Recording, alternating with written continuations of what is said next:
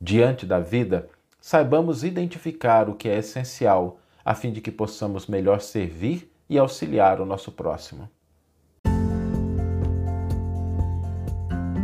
Você está ouvindo o podcast O Evangelho por Emmanuel, um podcast dedicado à interpretação e ao estudo da Boa Nova de Jesus através da contribuição do benfeitor Emmanuel.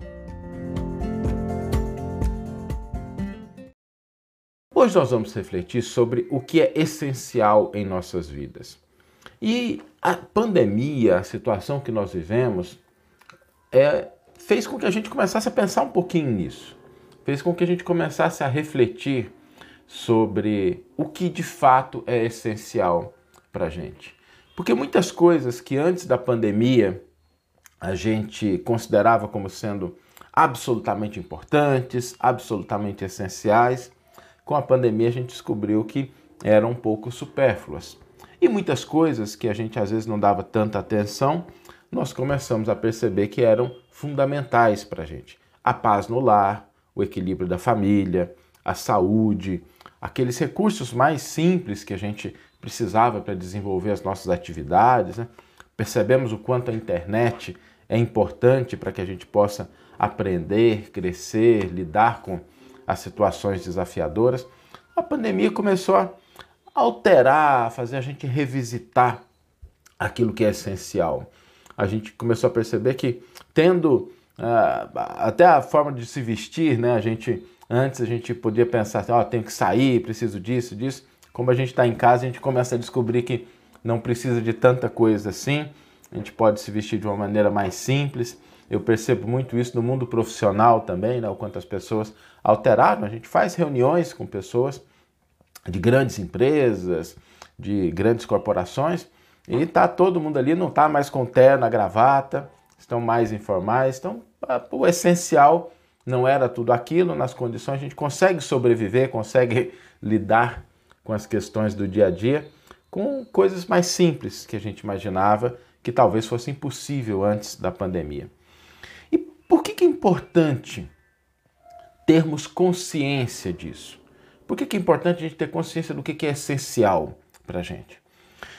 Porque quando a gente tem noção do que é essencial, e a gente descobre que a gente tem o essencial, começa a acontecer duas coisas. A primeira delas, começa a surgir na gente um sentimento de alegria e de gratidão. Começa a diminuir as inquietações e as ansiedades. Porque a gente percebe assim, olha, o mais importante não é o, o terno, a gravata, mas é a gente poder se vestir adequadamente, é o alimento do dia, é o teto que nos acolhe, é o ambiente que nos possibilita desenvolver o trabalho em harmonia, é a internet que a gente consegue utilizar de uma maneira mais adequada. A gente começa a perceber que aquilo que é essencial, que nós realmente precisamos, está à nossa disposição. A gente começa a se sentir mais alegre, mais grato. As inquietações em relação a muitas coisas que são importantes, às vezes é justo que a gente busque, mas começam a ser assim: é um plus, é algo a mais mas o essencial nós já temos. Isso dá para a gente esse sentimento de gratidão, de contentamento, para que a gente possa agradecer. E aí a gente começa o segundo ponto, que a consciência do que é essencial para a gente começa a despertar, que é o desapego em relação àquilo que não é essencial. Quando a gente tem noção clara do que é essencial, nós buscamos aquilo que é essencial e a gente é justo que a gente busque, que a gente lute por isso, que a gente gaste energia, tempo. Mas quando a gente atende isso, a gente se desapega mais facilmente daquilo que a gente entende que não é essencial, que é supérfluo, que é algo que a gente pode passar um tempo sem, e a gente dispõe dessas coisas para a prática da caridade. Não só a caridade material, mas também a caridade material. Né? Não só não significa excluir, mas também a caridade material, a caridade moral, a caridade do tempo, a caridade da nossa presença, a caridade dos nossos gestos, da nossa atitude. Então, quando nós temos a consciência do que é essencial, a gente fica grato quando consegue atender isso e a gente se desapega mais das coisas, a gente pratica a caridade de uma maneira mais legítima, porque a gente começa a pensar assim: poxa, o essencial para mim é isso. E às vezes, mesmo esse essencial que é pouco, né, não precisa de muita coisa, ainda falta para outras pessoas. E a gente começa a compartilhar com mais alegria. A gente começa a perceber que o pouco que a gente tem e que faz parte do que não é essencial pode ser aquilo que complementa o essencial para outra pessoa. E alguém pode se perguntar assim: poxa, mas assim, eu cuido do essencial, mas o que sobra é tão pouquinho. E, gente, é, a caridade ela não precisa de muito. A caridade ela pode ser exercida com pouco. A gota de chuva é só uma gotinha. A chuva ela se manifesta em pequenas gotinhas. Uma colheita muito grande é o fruto de sementes pequenas que vão se multiplicando. E isso me lembra de uma das passagens do Evangelho, que para mim é uma das que. A gente tem aquelas passagens, né, as top 10, aquelas que a gente mais gosta, essa com certeza está entre elas, que é a passagem da multiplicação dos pães e dos peixes. Aquele momento em que Jesus está ali é, falando para a multidão, termina, já está tarde, e aí ele fala para os apóstolos: olha, despede a multidão para que eles possam ir buscar o essencial para nutrir o corpo. E, e, isso é interessante nessa passagem, porque Jesus endereça isso, né? o alimento, para que as pessoas possam, de fato, se manter em pé, se manter viva, se manter ali em condições de voltar para casa. E aí os apóstolos dizem que não tem o essencial para atender a multidão. E aí tem um menininho, um rapazinho, que ele tinha um pouco, pouquinho, né? alguns pães, alguns peixes. E eu fico imaginando que esse menino deve ter olhado para aquilo que ele tinha, né? Provavelmente estava ali com os pais, com a família, e deve ter pensado assim: olha, para a gente isso é suficiente. Sobra um pouquinho, não é muito. Né? Alguns pães e alguns peixes. Eu vou entregar isso para Jesus, vou entregar isso para que a gente possa doar para as outras pessoas que às vezes não têm o essencial que nós temos. E ele vai e ele entrega aqueles pequenos pães e peixes para Jesus e Jesus então multiplica aquilo. O que nos mostra o seguinte: quando nós temos a noção do que nos é essencial e a gente doa com alegria, com boa vontade, o coração de Jesus multiplica isso.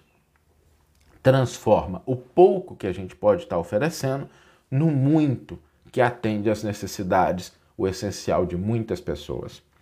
Por isso é importante a gente ter noção disso. Imaginemos se, aquele, se aquela famíliazinha daquele rapaz falasse, não, não, é pra gente, a gente precisa de mais aqui, e a gente, vamos ficar para a gente. Não se teria tido aquela bela lição que o Evangelho nos traz do quanto a boa vontade, o pouco que nós entregamos com essa boa vontade ao coração de Jesus, o quanto ele pode fazer multiplicando isso a benefício de muitas pessoas.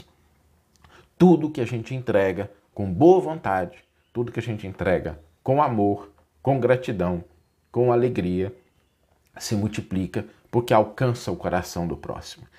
Então, ter noção do que é essencial para a gente é fundamental para que a gente possa levar a vida com leveza e também ofertar aquilo que não é o essencial para que outras pessoas também possam tê-lo durante a caminhada, durante a jornada terrena.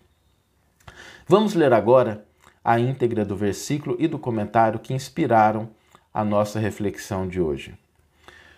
O versículo está na primeira carta de Timóteo, capítulo 6, versículo 8, e Paulo nos diz, endereçando, né, falando para Timóteo, para as pessoas, mas para todos nós: Se, pois, temos alimento e vestuário, contentemo-nos com isso. E aí Emmanuel vai endereçar um detalhe muito é, interessante no título, né? Os títulos dos comentários de Emmanuel são um capítulo à parte, merece uma reflexão também profunda porque às vezes ele esclarece a questão da tradução, ele diz qual é perspectiva. Porque quando a gente lê contentemos, nos parece que, é, não, ó, tá, tá bom, né? É só isso mesmo. Não, é se alegrar. E aí Emmanuel deixa isso claro no comentário, no título, que ele coloca: estejamos contentes. E vai nos dizer o benfeitor: O monopolizador do, de trigo não poderá abastecer-se à mesa senão de algumas fatias de pão para saciar as exigências de sua fome. O proprietário da fábrica de tecidos não despenderá senão alguns metros de pano para a confecção de um costume destinado a próprio uso. Ninguém deve alimentar-se ou vestir-se pelos padrões da gula e da vaidade, mas sim de conformidade com os princípios que regem a vida em seus fundamentos naturais.